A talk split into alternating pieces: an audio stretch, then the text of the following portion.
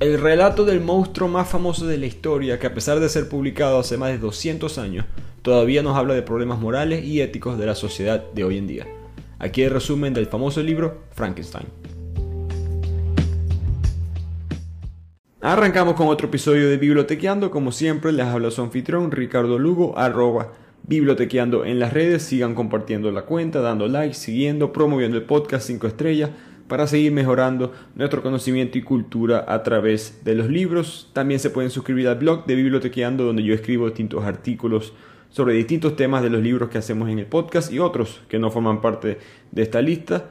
El link lo encuentran en la descripción de este podcast o en el link de las cuentas de las redes sociales.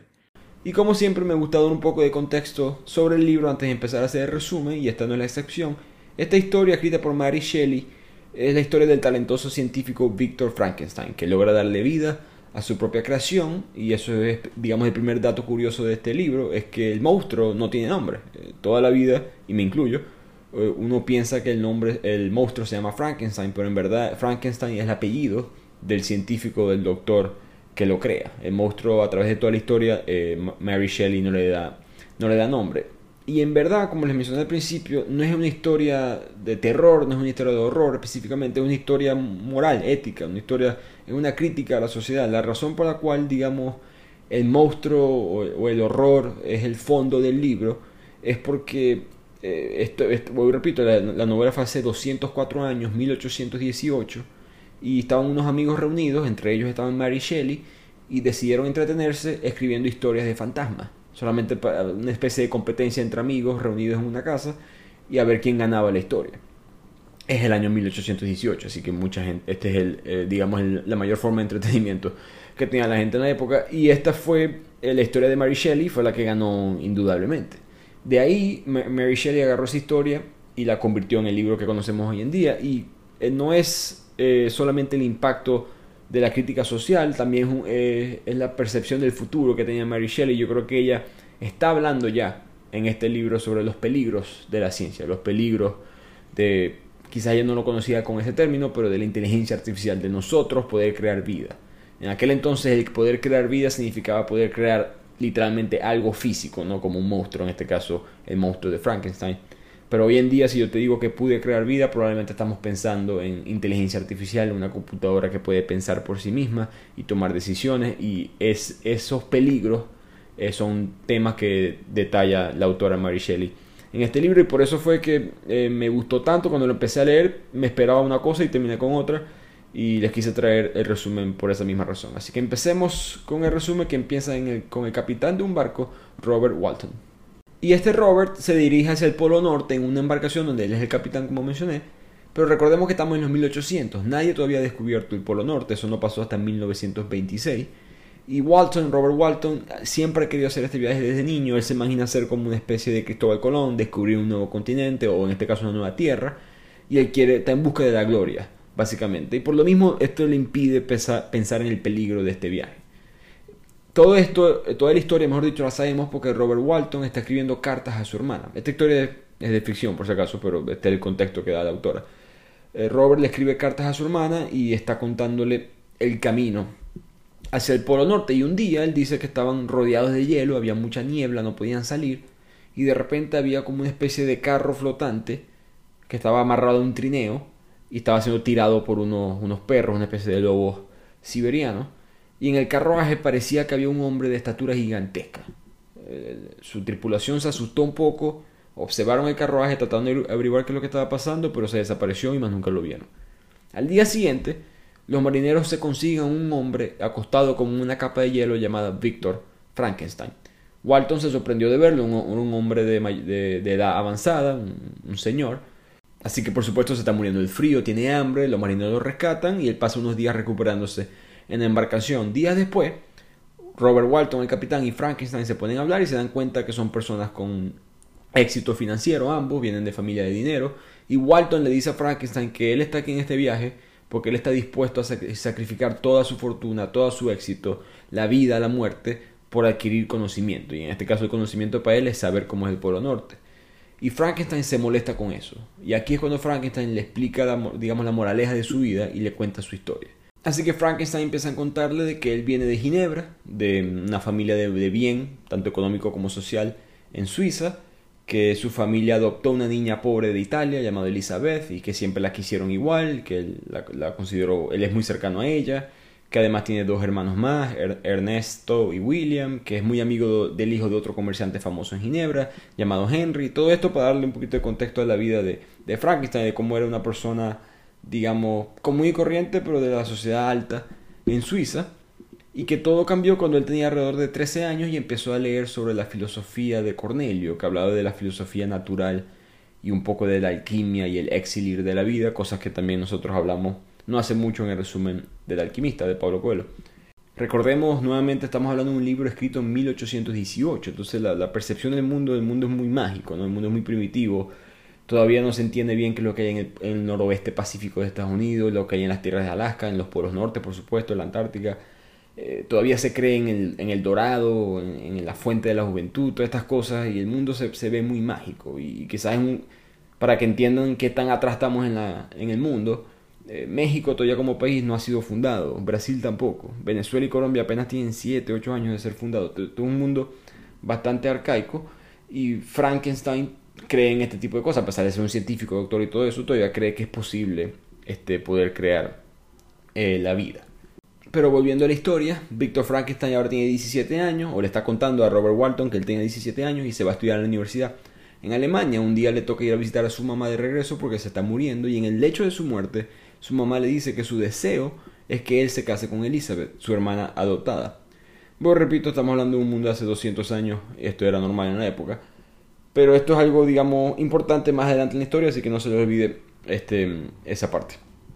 Él cuando está en la universidad, él se encuentra muchos profesores que le dicen que deje de pensar en esas estupideces de, la alquimia y del exilir de la vida, pero se consigue uno que otro profesor que le promueve estudiar la filosofía natural. Así que durante dos años él más nunca visita Ginebra, nunca se devuelve a Suiza y está muy interesado en la estructura del cuerpo humano. Simplemente se la pasa dos años estudiando porque él quiere ver cómo puede él crear la vida. Por lo tanto empieza a estudiar a la muerte, empieza a estudiar cadáveres y todas estas cosas que eventualmente le dan a él el secreto de la vida. Él se queda sorprendido, pero al final él descubre el secreto de la vida.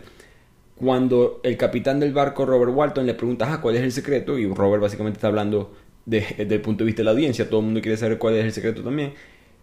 Frankenstein dice que él no va a decir, no va a revelar cuál es ese secreto por miedo a la destrucción y a la miseria infalible. Así de grande es el peligro de la adquisición del conocimiento. Y ese es el mensaje que nos está dando la autora desde el principio del libro, que eh, saber más no siempre es bueno y el poder del ser humano debería ser quizás un poco limitado eventualmente. Así que Frankenstein está en el proceso de crear la vida, ya sabe, digamos, la teoría, la, ciencia de cómo poder hacerlo, ahora se va para la práctica. Él decide crear el monstruo de una estatura gigantesca para, digamos, su propio mismo ego. Él piensa que esta, esta nueva especie, este nuevo ser vivo lo va a bendecir a él, lo va a admirar como su creador y fuente, de la misma manera que nosotros los seres humanos admiramos, eh, distintas religiones admiran a su creador en teoría. Así que Frankenstein pasa todo el verano encerrado en su propio laboratorio, eh, sin perdiéndose todos los encantos de afuera de la naturaleza, sin mirar el clima, sin mirar el, cielo, no se comunica con su familia, sufre de fiebre, vive en un estado constante como de paranoia, siempre está nervioso, el, típico científico loco de una película, eso es lo que se puede imaginar, el, digamos, el estado emocional de Frankenstein durante todos estos meses.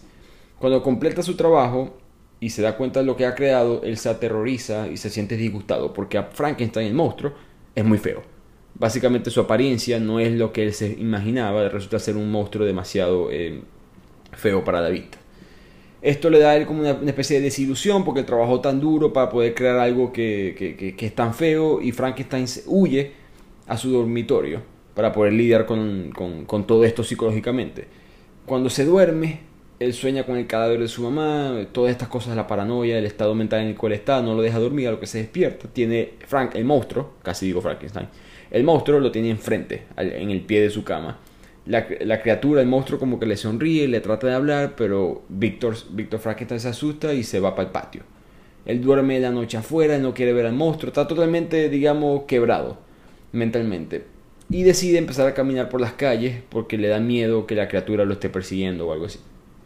Cuando él está en las calles caminando del pueblo, él se consigue a Henry, el mismo amigo que eh, de sus amigos de la infancia, y Henry es el primero que se da cuenta de todo el desgaste eh, de este proyecto que había hecho Frankenstein. Él está súper flaco, está muy delgado, pálido, no, no, se ve bien mentalmente. Y aquí este es, digamos, otro mensaje importante de Mary Shelley, de la autora, que no, no puedes solamente enfocarte en el trabajo, ¿no? tienes que tener un balance en la vida, no puedes solamente enfocarte en un proyecto, tienes que también vivir la vida, pues, no importa qué tan importante es el proyecto, no hay nada más importante que poder crear otra vida, ¿verdad? Y eso es lo que estaba haciendo Victor Frankenstein.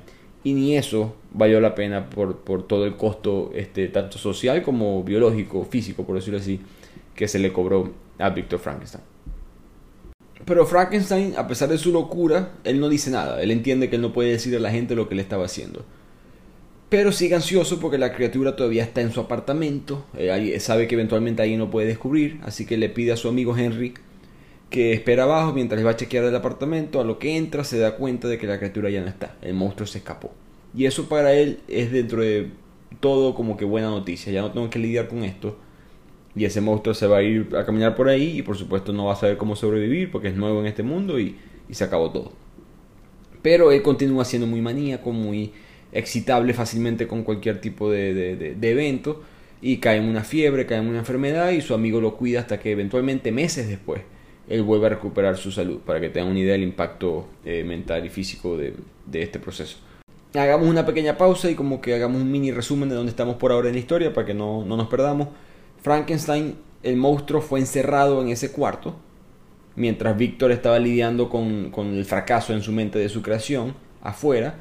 Él pasa unos días ahí, se encuentra con su amigo Henry. Cuando él vuelve, la criatura aparentemente fue desaparecida y toda esta historia es contada entre Víctor y Robert Walton, que están en el barco camino al Polo Norte. Así que volviendo a la historia de Víctor Frankenstein, él parece ahora recuperar su cordura. Ya mm, superó la fiebre, su amigo lo ayudó y él está viviendo una vida entre comillas normal, cuando de repente recibe una carta de su papá informándole que su hermano fue asesinado. El jueves anterior la familia no lo pudo encontrar su hermano William y su cuerpo fue descubierto en medio del pasto y por lo que indicaban las heridas en el cuello, él aparentemente fue estrangulado. Así que Frankenstein por supuesto queda desconsolado, va a visitar a su familia de regreso en Ginebra por primera vez desde que empezó este proyecto, han pasado varios años, en el camino pasa por Monte Bianco o el Monte Blanco, quizás ustedes lo conocen, esas montañas por Mont Blanc, la empresa de bolígrafos o de eh, relojes y otros artículos de lujo. Este Monte Blanco iba pasando en tren y de repente hay una tormenta y en los rayos que van cayendo iluminan parte de un pico de una montaña y ahí ve él al monstruo otra vez. Y aquí él se da cuenta que su hermano fue asesinado por el monstruo de Frankenstein, por su propio monstruo. La criatura desaparece y Frankenstein sabe que no lo puede perseguir porque además de hacerlo muy alto, Frankenstein creó su monstruo bastante veloz, ágil, fuerte, etc. Entonces él sabe que no puede, no hay, no hay necesidad eh, de competir contra él. Pero se empieza a preguntar y a, preocuparse de él mismo porque dice, si mi hermano lo asesinaron, fue el primero, es en verdad la primera persona que, que es asesinada. Quizás el monstruo ha estado matando gente como loco y yo no lo sé y entonces yo he soltado el mundo a una, especie de, psicópata que va a traer miseria eh, a la sociedad. por la mañana, cuando al fin llega a Ginebra, él decide nuevamente no revelar el secreto, él no quiere que nadie sepa eh, que él creó vida, no solamente por, por, las implicaciones, sino que nadie le va a creer. ¿no? Él, simplemente piensa que nadie va a poder pensar que, él en verdad pudo lograr esto. A lo que entra a su casa por primera vez, Ernesto, su, otro hermano, le indica que Justine, otra mujer del pueblo, está siendo acusada por el asesinato de William. Frankenstein sabe, o por lo menos insiste, en que ella es inocente. Cuando entra Elizabeth, que también está defendiendo a Justine porque eran amigas, Elizabeth, recordemos, es la hermana eh, adoptada de Frankenstein y que la que su mamá quería que se casaran. Frankenstein se da cuenta que ahora Elizabeth, años después, ahora es una mujer eh, de verdad, por decirlo así, una mujer hermosa, ya desarrollada, y tiene, que le cambia un poco la perspectiva y ese consejo loco que le dio su mamá antes de morir de repente empieza a convertirse en algo más plausible en su mente. Pero Frankenstein pone eso a un lado y trata de ver cómo rescatar la vida a Justine porque él no quiere que dos personas inocentes mueran por culpa de su propia creación. El problema o la razón por la cual el pueblo cree que ella fue la culpable es porque había una foto, un collar, eh, William cargaba un collar de esos collares que tienen como una foto colgando eh, de un familiar o de tu hijo, etc. Él tenía uno así de su mamá. Y ese collar fue conseguido en el vestido de Justine. Ella no sabe cómo ese collar llegó ahí, pero ella tiene, ella tiene testigos de que ella no estaba en, en la casa de William ni donde se consiguió el cuerpo en la noche del asesinato. Y varios testigos van a un juicio y hablan de, eso bien sobre ella, dicen que ella nunca haría ese tipo de cosas, sin mencionar que ella no ni siquiera, digamos, físicamente capaz de estrangular a, William. Eh, Elizabeth también se presenta en el tribunal diciendo que ella creció con Justin, que ella nunca tendría la motivación para cometer este crimen. Y la mañana siguiente, tristemente, Frankenstein regresa a la corte y descubre que Justin confesó y se declaró culpable. Él y Elizabeth la van a visitar en la prisión donde ella, Justin dice que ella es inocente, que ella nunca le hizo nada a William, pero que confesó para poder tener la absolución, porque ella fue amenazada con la excomunión. Recordemos, la excomunión era algo que se practicaba mucho en la época y era el poder de la iglesia de básicamente condenarte al infierno. Era, te, podían eh, eliminar de ser parte del grupo específico, en este caso el grupo eh, religioso, pero es más que todo una condena espiritual. ¿no? Entonces ella, para evitar ir para el infierno, dijo yo prefiero confesarme eh, de algo que no hice y así poder ser perdonada por mis pecados. Y aquí el libro, cuando, como les mencioné al principio, empieza con sus problemas o preguntas morales, éticas de quién es el verdadero asesino. ¿Es el monstruo Frankenstein o es Frankenstein como tal? Eh, ¿Es Víctor o es la criatura? Porque si él no la crea, esto no estuviera pasando. Y por ahora sabemos que el monstruo ha matado a una persona y le causó la muerte inocente a otra, en este. Pero además le ha causado mucho dolor a la familia. Y Víctor no puede decir esto, ¿no? Él no puede estar contando a la gente que él creó este monstruo por las razones que ya mencionamos antes. Entonces él se abstiene, como que se, se encierra dentro de él mismo y empieza a tener pensamientos un poco este, suicidas. Está furioso con la criatura, pero al mismo tiempo furioso con él mismo. Así que Frankenstein está debatiendo todas estas cosas internamente y decide caminar por la montaña, por el valle, y de repente se le acerca una figura sobrehumana y es la criatura que se le pone enfrente. Frankenstein piensa que van, a, que van a, pelear una batalla a muerte, que lo vienen a matar, pero eso, eso no es lo que pasa. La criatura quiere hablar con él. Cuando la criatura quiere hablar, Frankenstein se, como que se desahoga y lo, odia, le dice que cómo pudiste haber matado a mi hermano y ahora Justin está a punto de morir por culpa tuya también, todas estas cosas.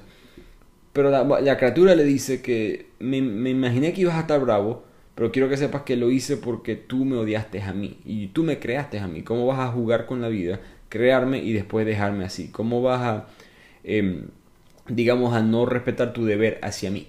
Frankenstein básicamente se siente como una especie de, el, monstruo, disculpen, se siente como una especie de, de niño abandonado, que no es su culpa de haber nacido como sea que nació, ¿por qué me estás odiando por ser como soy yo?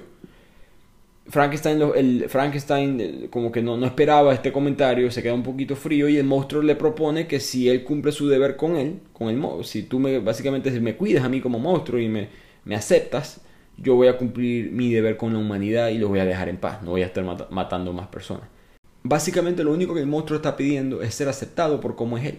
¿no? Y eso es un mensaje muy fuerte del libro, como que esta persona fue creada así y nació así y no tiene la culpa de ser así. Eh, eso fue la culpa, si hay culpa de alguien, es la culpa de alguien más en todo caso y, y tú tienes que ser dueño de, de, tus acciones, en este caso Víctor que no lo quiere hacer.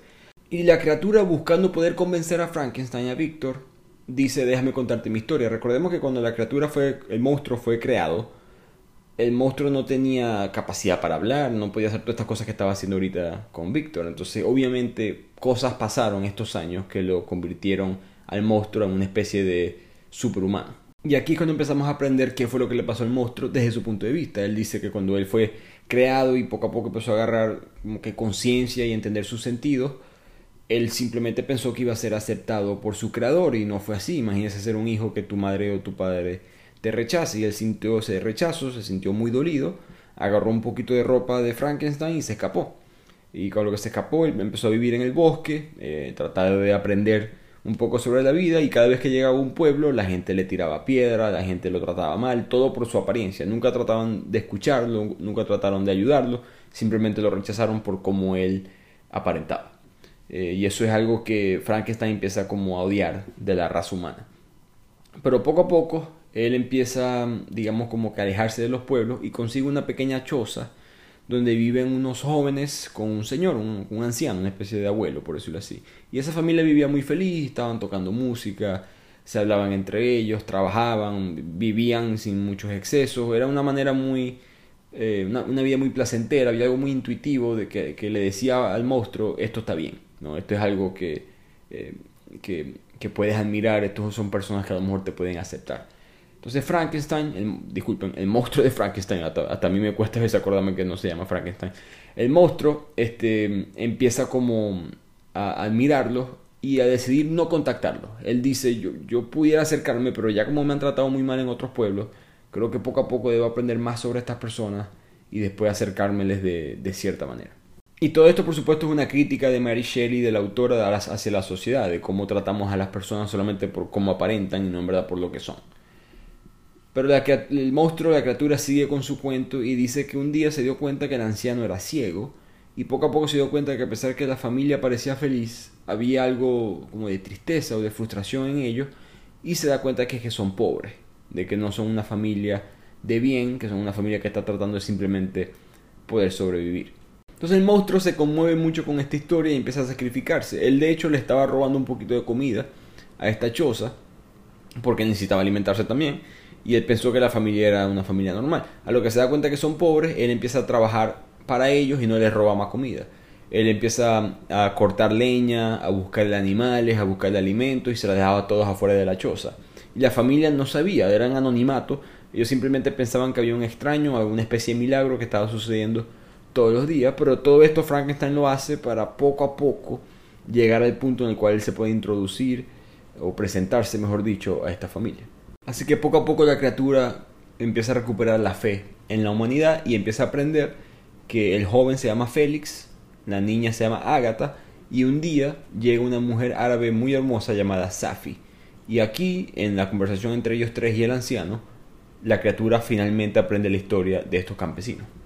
Resulta que estos campesinos son de París, y el papá de Safi, esta mujer árabe que había llegado, era un comerciante turco que vivía en París, pero se volvió detestable, no explican las razones, pero básicamente era alguien, una persona no grata para el gobierno francés y fue condenado a muerte. Lo que se entiende es que él era inocente y simplemente estaba siendo perseguido por su religión, porque era musulmán.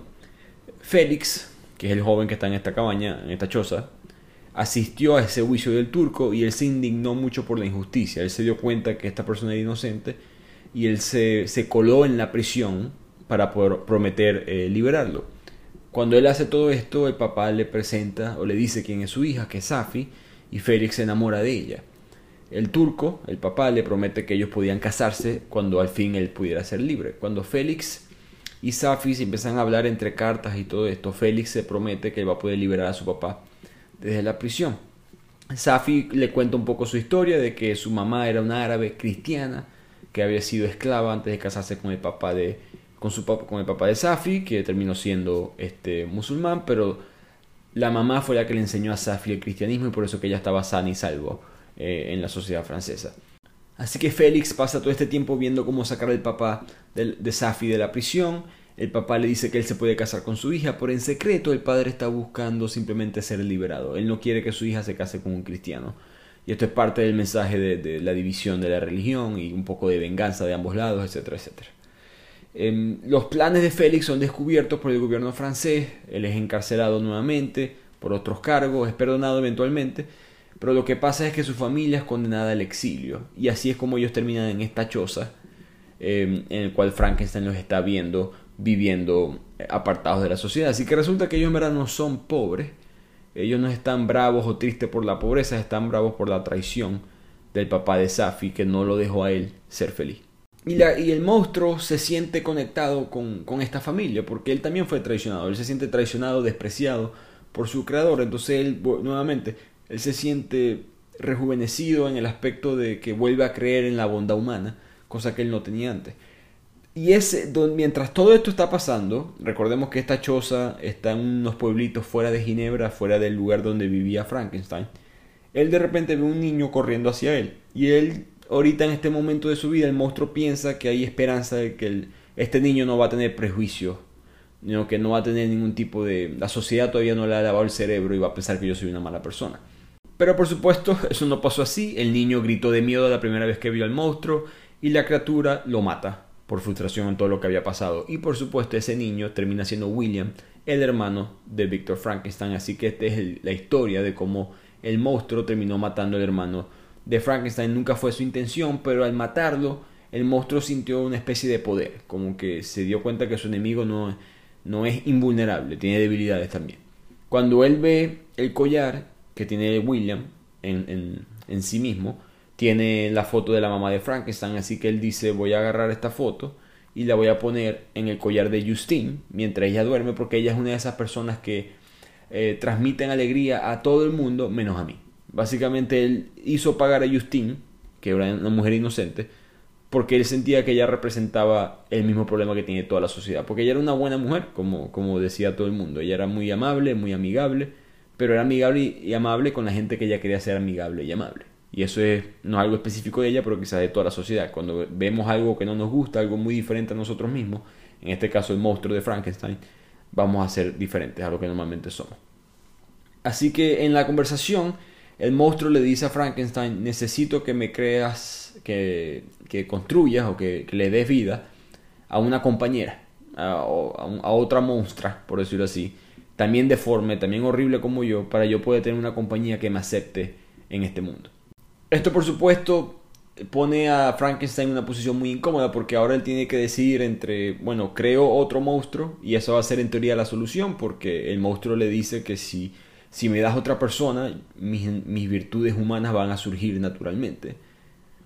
Pero la solución o el, método para llegar ahí es crear otro monstruo. Entonces esa segunda opción este, puede salir mal. ¿no? Pueden haber, puedo crear yo dos criaturas que destruyan el mundo. Pero eventualmente Frankenstein eh, básicamente le dice al monstruo que sí, que, vamos a... tenemos un trato. Y el monstruo le dice que yo voy a estar vigilándote siempre eh, para asegurarme que estés realizando em, la tarea. Frankenstein decide ir a Inglaterra para poder hablar con científicos, se vuelve a reunir con su amigo Henry, el primero que lo rescató, que lo ayudó cuando le dio esa fiebre, la, fiebre la primera vez que creó el monstruo.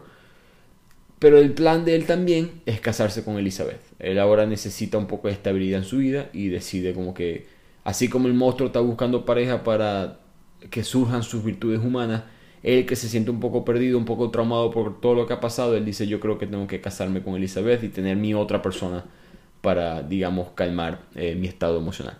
Así que Frankenstein empieza a trabajar en la construcción o creación, mejor dicho, de este segundo monstruo, que va a ser la compañera del monstruo original, y se da cuenta de que esto puede ser un error. Que, que si la creo y termina siendo 10.000 veces peor que su compañero. Que si se odian y si al odiarse el primer monstruo cumple la promesa, pero la segunda no, lo, no la cumple. Que si se procrean y crean una nueva especie de puros demonios en este mundo. Yo no tengo el derecho a, a ser Dios. ¿no? Aquí se da cuenta él mismo de, su error original. Y él decide, cuando ya está a mitad de camino, por decirlo así, creando esta nueva criatura, él decide destruirla. El monstruo está afuera vigilándolo como lo había prometido. Y entra furioso y le dice, ¿qué estás haciendo? Tienen esa pelea de qué es lo que estaba pasando. El doctor Victor Frankenstein se explica.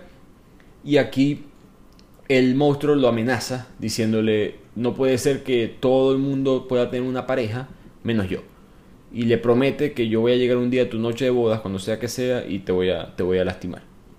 De ahí el monstruo se va, Frankenstein no lo vuelve a ver, y Frankenstein decide irse de la isla. Se me olvidó mencionar que todo esto está pasando en Escocia, porque recordemos que Frankenstein no le ha dicho a nadie lo que sucedió, solamente el monstruo y él saben lo que ha pasado, y él necesita un lugar privado para poder crear este segundo monstruo y decidió ir a una cabaña en Escocia que era de su amigo Henry. Entonces esta creación que al final eh, se arrepiente y no termina del segundo monstruo es en una cabaña de Escocia. Cuando él se va en bote de la isla, una tormenta lo agarra y lo, y lo manda hacia Irlanda. Cuando llega a Irlanda, un oficial, un magistrado le dice que tiene que venir a reportar o a testificar en la muerte de un caballero que fue asesinado, encontrado asesinado aquí en la noche anterior. Cuando Frankenstein llega a la estación de la policía irlandesa y le muestran el cuerpo, se da cuenta que ese cuerpo es su amigo Henry, que también fue estrangulado y aquí otra vez Frankenstein desciende en una fiebre, en un quiebre mental que le dura dos meses porque ahora se da cuenta que bueno, él creó una criatura que mató a mi hermano William, básicamente hizo que mataran a Justine y ahora mató a mi mejor amigo Henry de la infancia. Entonces eh, Frankenstein, de, este punto en adelante, él no vuelve a ser el mismo, ya no, no puede recuperarse, a pesar que su siguiente paso es casarse, ya la boda estaba pautada, 10 eh, días después de que la policía, porque por un punto la policía pensó que Frankenstein era el asesino, por eso que lo habían llegado a testificar, pero al no conseguir suficiente evidencia, lo dejaron así. Cuando él está ya en el día de la boda, él se siente asustado porque siente que el monstruo va a llegar a vengarse, que lo pueden matar a él y está, en vez de ser el día más feliz de su vida como debería de ser, está en un estado constante de paranoia. Y en este estado mental es que él está tratando de proteger la casa, tratando que no le pase nada malo a él, cuando de repente escucha un ruido en su cuarto y, a lo que llega se da cuenta que Elizabeth, su mujer, también fue estrangulada por el monstruo. Aquí ya él no puede con el, digamos, el declive de su vida, como lo menciona él, va hacia un juez del, del, pueblo y le explica qué fue lo que pasó y el juez le dice que se volvió loco, que eso nunca pasaría, no, no le cree la historia básicamente. Y aquí Frankenstein dice, yo tengo que destruir a esta criatura yo mismo. Yo, yo lo creé, yo, lo, que, lo que yo empecé tengo que terminarlo. Él obtiene un trineo que es tirado por perros y empieza a acercarse a la criatura porque recordemos, está en el norte de Europa, está en el invierno y la criatura empieza a correr a distancias bastante sobrehumana, pero los perros lo van alcanzando poco a poco, pero en una de esas el hielo se, se, se quiebra y él queda flotando en ese carrito en el mar, camino hacia el Polo Norte, donde Walton lo consigue.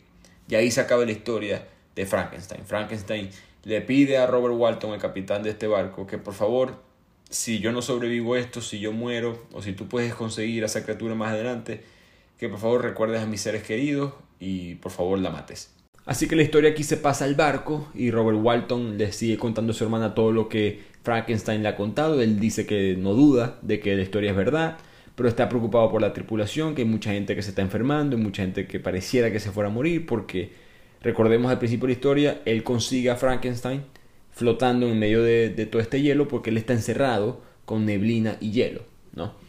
Y Frankenstein de hecho le dice a Robert Walton que por favor deja la ambición, devuélvete, ¿no? Como que sobrevive y trata de, de, volver a tu vida normal porque ya Frankenstein sabe que la gloria eh, personal no vale la pena.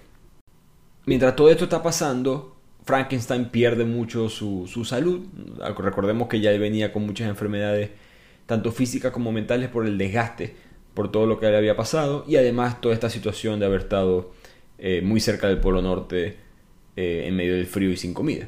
Cuando su salud se empeora, eventualmente él muere. Frankenstein muere en el barco y Walton básicamente le da un cuarto privado para él tener una especie de un funeral y cuando va a ver el cuerpo de Frankenstein un día se da cuenta que la criatura está parada sobre ella, el monstruo está ahí viendo al, al cuerpo de Frankenstein.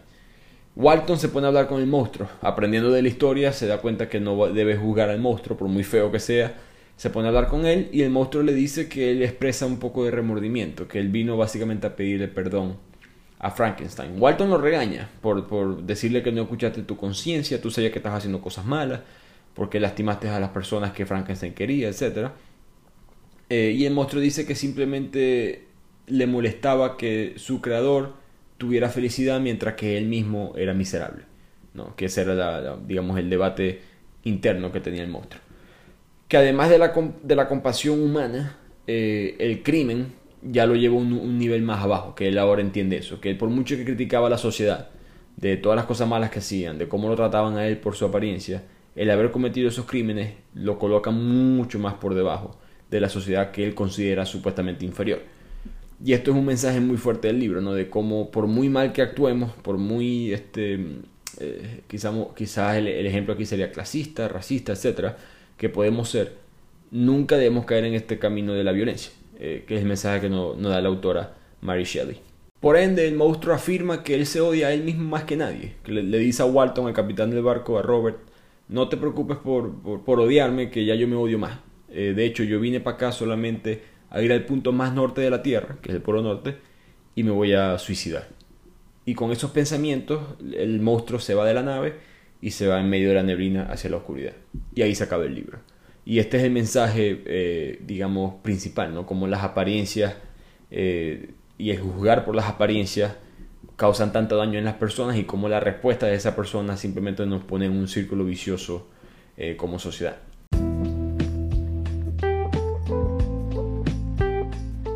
Y con eso llegamos al final de este resumen. Yo creo que para mí esos son los tres principales mensajes que nos trae este libro. Primero, el no jugar a las personas por supuesto, simplemente jugarlo por lo que son, no por lo que parecen. El segundo, como mencionamos al principio, el, peligro de la inteligencia artificial, el peligro de, ampliar los límites de la ciencia. Mary Shelley, por supuesto, hace, hace 204 años no pensó en inteligencia artificial, pero estamos hablando básicamente de lo mismo, crear vida, eh, jugar el papel de Dios y entender bien las ramificaciones de ese descubrimiento. En otros resúmenes que hemos hecho, el libro Antifrágil, por ejemplo, de Nassim Taleb, él habla de, esto, Homo Deus, Sapiens, eh, también habla del mismo problema en la misma sociedad en entretenimiento vemos series como Black Mirror que habla de los efectos negativos de los avances tecnológicos. Creo que esto es algo muy real y es de, para mí, por lo menos personalmente, admiro muchísimo a la autora Mary Shelley en cómo pudo pensar en esos problemas eh, hace ya 200 años. Al mismo tiempo, el tercer mensaje es la pregunta de quién es el verdadero monstruo, ¿no? ¿Fue Frankenstein o fue quien lo creó? ¿O fue la sociedad que lo creó? Eh, Frank, ¿El monstruo al momento de ser creado era un monstruo? ¿Sí o no? o fue la sociedad que con su trato hacia ese monstruo creó un monstruo. Y creo que eh, por muy eh, quizás repetido que son estos mensajes, es muy interesante ver cómo una historia tan popular como Frankenstein toma, toca todos estos temas morales y éticos de una manera bastante entretenida para mí. Así que es un libro bastante recomendado. Obviamente ya se sabe en el final, pero si lo quieren leer, aún así se lo recomiendo. Es bastante largo el libro, hay bastantes detalles que no mencioné por cuestiones de tiempo. Así que espero que lo hayan disfrutado y nos vemos la próxima semana en el podcast de Bibliotequeando.